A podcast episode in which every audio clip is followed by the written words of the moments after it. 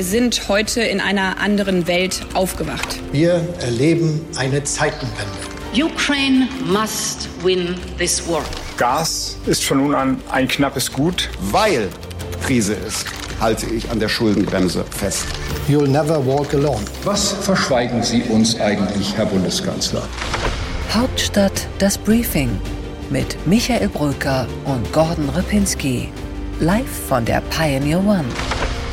Freitag, der 14. April. Herzlich willkommen zum Hauptstadt-Podcast. Mein Name ist Michael Brücker und gegenüber von mir sitzt der Mann, der die Atomkraft erfunden hat, Gordon Ripinski. Das ist eine Unverschämtheit. Herzlich willkommen auch von meiner Seite, liebe Zuhörerinnen und Zuhörer, zu diesem Hauptstadt-Podcast. Ich freue mich besonders. Michael Brücker ist wieder da. Wir sind wieder da. Ostern ist vorbei. Ein toller Tag. Michael.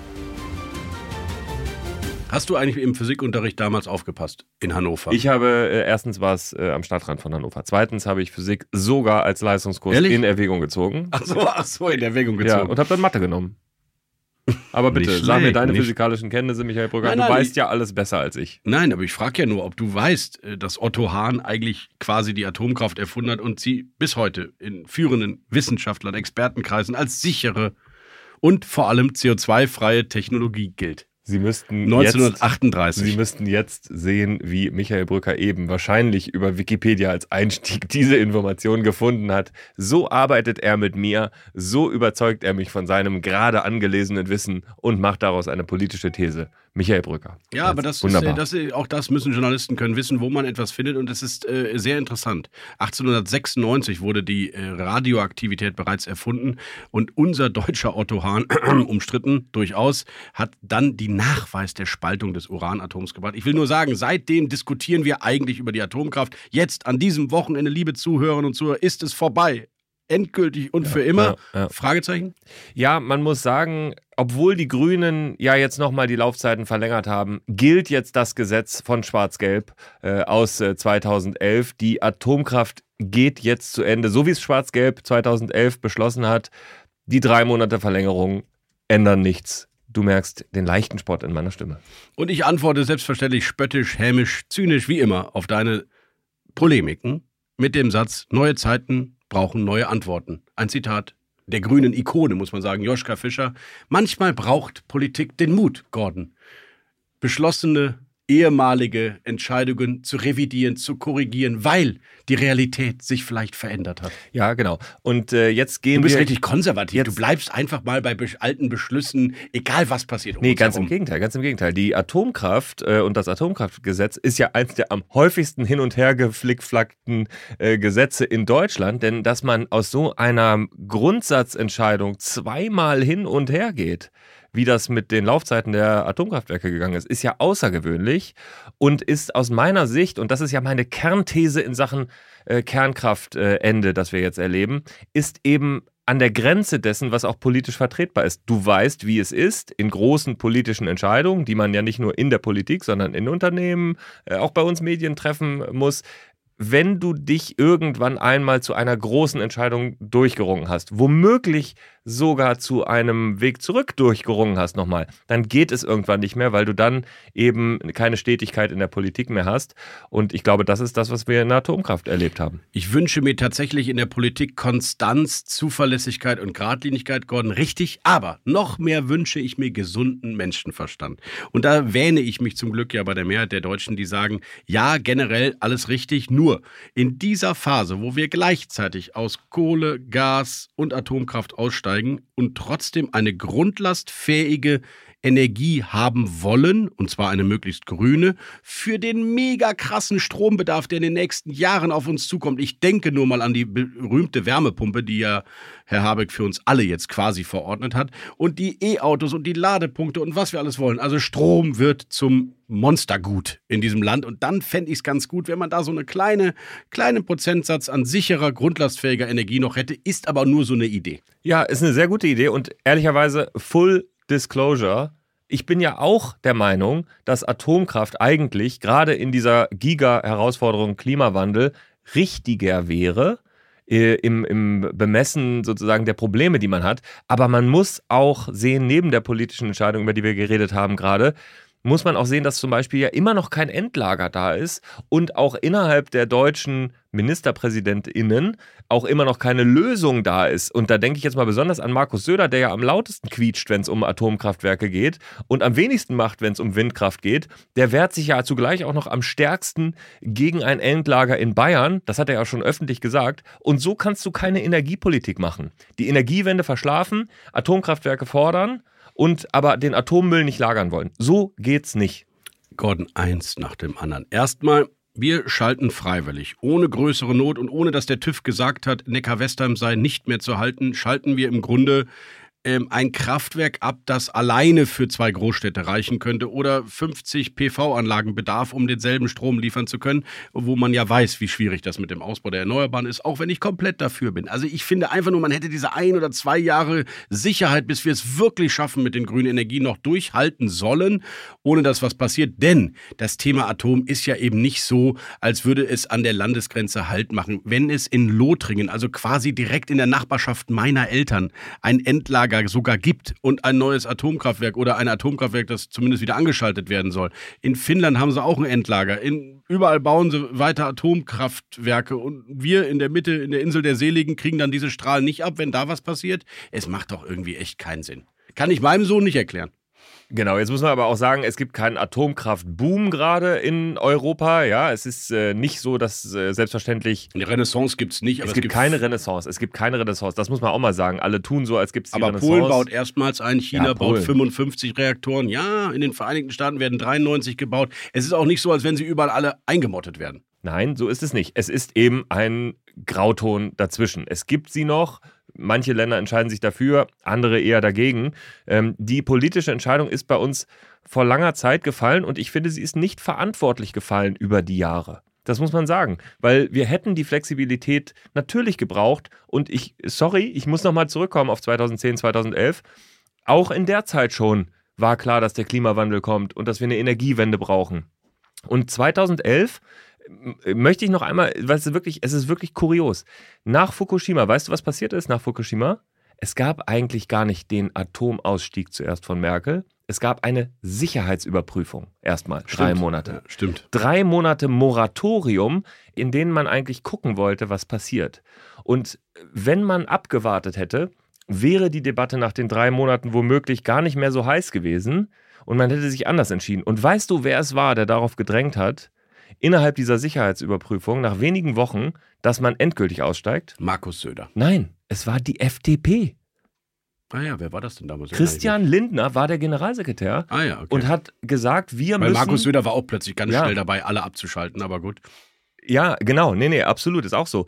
Aber die FDP mit dem Generalsekretär Christian Lindner, was wirklich kurios ist, hat damals gesagt, es ist ein Zeichen der Glaubwürdigkeit, dass wir da jetzt ganz schnell und endgültig rausgehen. Ende März. Aber Gordon, mein Thema ist doch, neue Zeiten brauchen das neue Antworten. Ich, ich weiß es, ich will dir nur sagen. Ohne Ukraine würden wir auch gar nicht diskutieren ich über weiß den es, Ich weiß das, Michael. Ich glaube nur, wenn man nicht hin und her gegangen wäre zweimal, hätten wir, glaube ich, Robert Habeck auch zu einer größeren Bewegung bekommen können jetzt. Ich glaube, wenn es eine Entscheidung gegeben hätte aus dem Jahr 2000, über die man jetzt hätte nachdenken müssen, ja, kann sein. Das sind alles so polittheoretische Argumente. Ja, aber kann die sind ja, ja auch wichtig. Ja, ich bin halt, ich komme wieder von der Sache und von meinem Lieblingszitat dazu. Wenn sie schon laufen, wäre es ein Fehler, sie abzuschalten und sich der Kohle zuzuwenden, hat wer gesagt? Greta Thunberg. Und sie hat recht. Diese junge Frau, warum hören wir nicht mal auf diese jungen grünen Aktivisten? Das ist, das, ich, mag, ich mag das wirklich sehr. Lasst uns auf Greta Thunberg hören, lieber Robert Habeck. Höre auf Greta ja. Thunberg. Ja, ja, das ist Wenn sie schon da laufen, wäre es ein nichts. Fehler, sie abzuschalten und sich der Kohle zuzuwenden. Ich bin dafür. Hier kommt mein Antrag, Gordon Repinski. Hier kommt der Antrag. Wir nennen das Bundesministerium für Wirtschaft und Klimaschutz um in Bundesministerium für Wirtschaft und Kohleverstromung.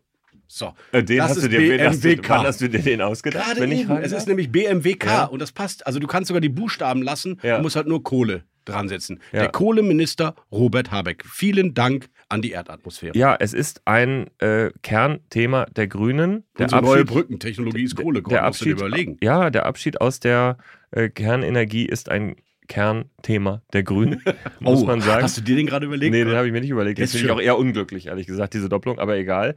Das muss man, ich wiederhole noch einmal, auch ich finde, in Anbetracht der großen äh, Lage, die wir da gerade haben, müsste man eigentlich äh, die Atomkraftwerke laufen lassen. Auch ich finde das, aber ich respektiere, wie bedeutungsvoll dieses Thema für die Grünen ist. Es ist das eine Thema, von dem sie sich nicht lösen können. Und das muss man eigentlich akzeptieren, weil sie sich von vielen anderen Themen gelöst haben, in Sachen äh, Waffenlieferungen, in Sachen äh, eben auch Kohle, äh, in Sachen Klimaziele. Und die Art und Weise, wie auch jetzt gerade von FDP, auch von Unionsseite mit den Grünen umgegangen wird, macht sowas natürlich nicht leichter. So, und dann hast du eben am Ende eine Entscheidung, die wir beide hier als fachlich nicht richtig ansehen. Gordon, ich sehe es wirklich anders, aber das ist ja der Sinn auch dieses Podcasts. Ich bin da wirklich ausnahmsweise bei der FDP, die sich da hätte durchsetzen sollen, weil die FDP ist... Äh, 2011 oder 2023? Nein, jetzt, bin jetzt, Musst du mir nur kurz ich sagen. Bin bei zwei, nein, Ah, ja. ich, wir, wir hatten ja bereits eben besprochen, dass die Ukraine-Situation vielleicht auch für Menschen wie dich eine neue Situation darstellen dürfte. Denn im Koalitionsvertrag von der Ampel steht ja auch Gas als Brückentechnologie. Da steht Gas als Brückentechnologie drin. Dann kommt der Ukraine-Krieg. Jetzt haben wir das Problem mit dem russischen Gas. Insofern müssen wir auch neu denken dürfen. Und die Brückentechnologie kann ja nicht plötzlich Kohle sein, wenn die Kernkraft da wäre. Und deswegen hätte ich mir von der FDP gewünscht, dass sie bei dem Thema hart bleibt. Denn sie ist übrigens auch gesprungen über ihren Schatten. Beim Sondervermögen, beim Bürgergeld. Es gibt auch Themen, die für die FDP neu gemacht werden mussten. Zum Beispiel das Sondervermögen und es nicht in ihre DNA passt, nämlich finanzpolitische das, das Solidität. Stimmt, aber dann müssen sich mal alle bewegen. Und es wäre richtig gewesen Ja, an Robert der Habeck Stelle. hat sich nicht bewegt. Genau, aber es hätte sich dann zum Beispiel auch Markus Söder bewegen müssen und sagen müssen: Okay, wir wollen, dass das weiterläuft und unser Angebot ist, dass wir in der Endlagerfrage jetzt mal einen Schritt vorangehen. Und ich nehme mal den Satz weg, dass ich sage, auf keinen Fall in Bayern. ja, guter Punkt. Hast du völlig recht. Weil, und ich glaube, wenn so Hast ein Satz mal recht. gekommen wäre Ja, von recht. irgendeiner Seite, hättest du die Debatte auch aufbrechen können. Das stimmt, da hast du recht. Und insofern das Endlager ist das äh, große, große Thema dieser. Und ich will nur sagen, wenn Finnland und Frankreich in der Lage sind, ein Endlager hinzukriegen, also architektonisch, geologisch, politisch, vielleicht schaffen wir es ja dann irgendwann auch mal. Aber du hast recht, das ist die offene Wunde in dieser Debatte und damit auch ein gutes Argument, warum wir da nicht weiterkommen. Wenn wir nicht in der Lage sind, mit 16 Bundesländern hinzukriegen, wo am Ende dieses Endlager ist, dann äh, haben wir es auch nicht verdient, die Kernkraft weiterzufahren. Das ist natürlich das stärkste Argument, gebe ich dir recht. Unsere weiteren Themen heute im Deep Dive sprechen wir über China, Taiwan, einen möglichen neuen Großkonflikt und die Antwort der Bundesregierung darauf. Und Gordon Repinski spricht im Interview der Woche mit dem Chef-Außenpolitik-Strategen der Liberalen genau zu diesem Thema, nämlich mit dem künftigen Botschafter Deutschlands in Moskau, Alexander Graf Lambsdorff. Bei What's Left geht es um die Berliner SPD, um die regierende Bürgermeisterin Franziska Giffey und die Frage, was sie eigentlich in der neuen Regierung in Berlin machen könnte. Bei What's Right kümmern wir uns dann direkt um den CDU möglicherweise regierenden Bürgermeister in Berlin, nämlich Kai Wegner und die Personen, die er in seinem Team gerade anspricht. What's Next, unser Vorausblick in die nächste parlamentarische Woche mit Rasmus Buchsteiner, unserem Chefforensiker auf den Gründen, Fluren und in den Aktenräumen der Berliner Republik. Ein Satz zu mit der geschätzten Kollegin von Bild TV, Patricia Platil. Und zum Schluss gibt es ein Debüt hier äh, in diesem Hauptstadt-Podcast. Michael Bröker und ich diskutieren offiziell über Thomas Tuchel. Und über meinen Rücken. und über deinen Rücken. Sehr schön. Bleiben Sie also dran. Liebe Zuhörerinnen und Zuhörer, wenn Sie das hier hören, dann sind Sie in der Free-Version unseres Podcasts unterwegs und wir würden uns hier ausblenden. Wir hätten Sie aber gerne weiter dabei. Dafür müssten Sie Pioneer werden und das ist im Moment so einfach und so günstig wie nie zuvor. Ein Euro, vier Wochen lang alle, aber ich wirklich, wirklich, wirklich alle Inhalte von The Pioneer genießen, konsumieren für ein Euro im Monat. Das geht es nur jetzt auf thepioneer.de. Nutzen Sie die einmalige Chance. Hören Sie Gordon Repinski im Deep Dive. Hören Sie Alev Doan im Deep Dive.